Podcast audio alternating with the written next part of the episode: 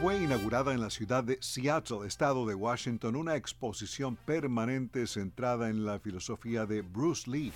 Esto en el Museo Wing Look de la experiencia estadounidense del Pacífico Asiático con el apoyo de la Fundación Bruce Lee. Shannon Lee, que supervisa la fundación, dijo que la exhibición llamada Be Water, My Friend es una extensión de su investigación sobre la vida de su padre como filósofo. La colección de 2.800 libros de Bruce Lee, que abarca teoría de las artes marciales, cine y filosofía, permanecerá en el museo de forma permanente junto a otros recuerdos de la exhibición.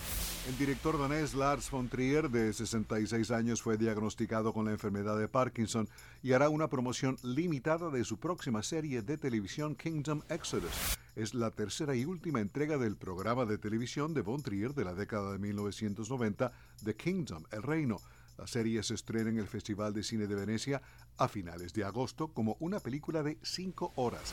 Von Trier dirigió Melancolía, protagonizada por Kirsten Dunst y Charlotte Gainsbourg. Otros de sus trabajos incluyen Anticristo y Nymphomaniac y el melodrama Dancer in the Dark, por el que ganó la Palma de Oro a Mejor Película en el Festival de Cannes en el año 2000.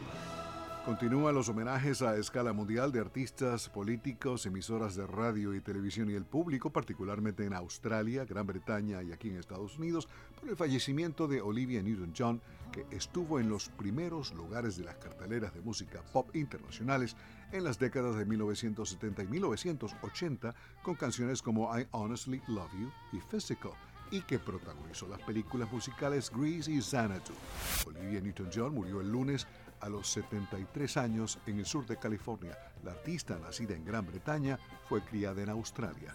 En 2017, Newton-John, varias veces ganadora del premio Grammy, reveló que una recurrencia de cáncer de mama había hecho metástasis y se había extendido a su espalda.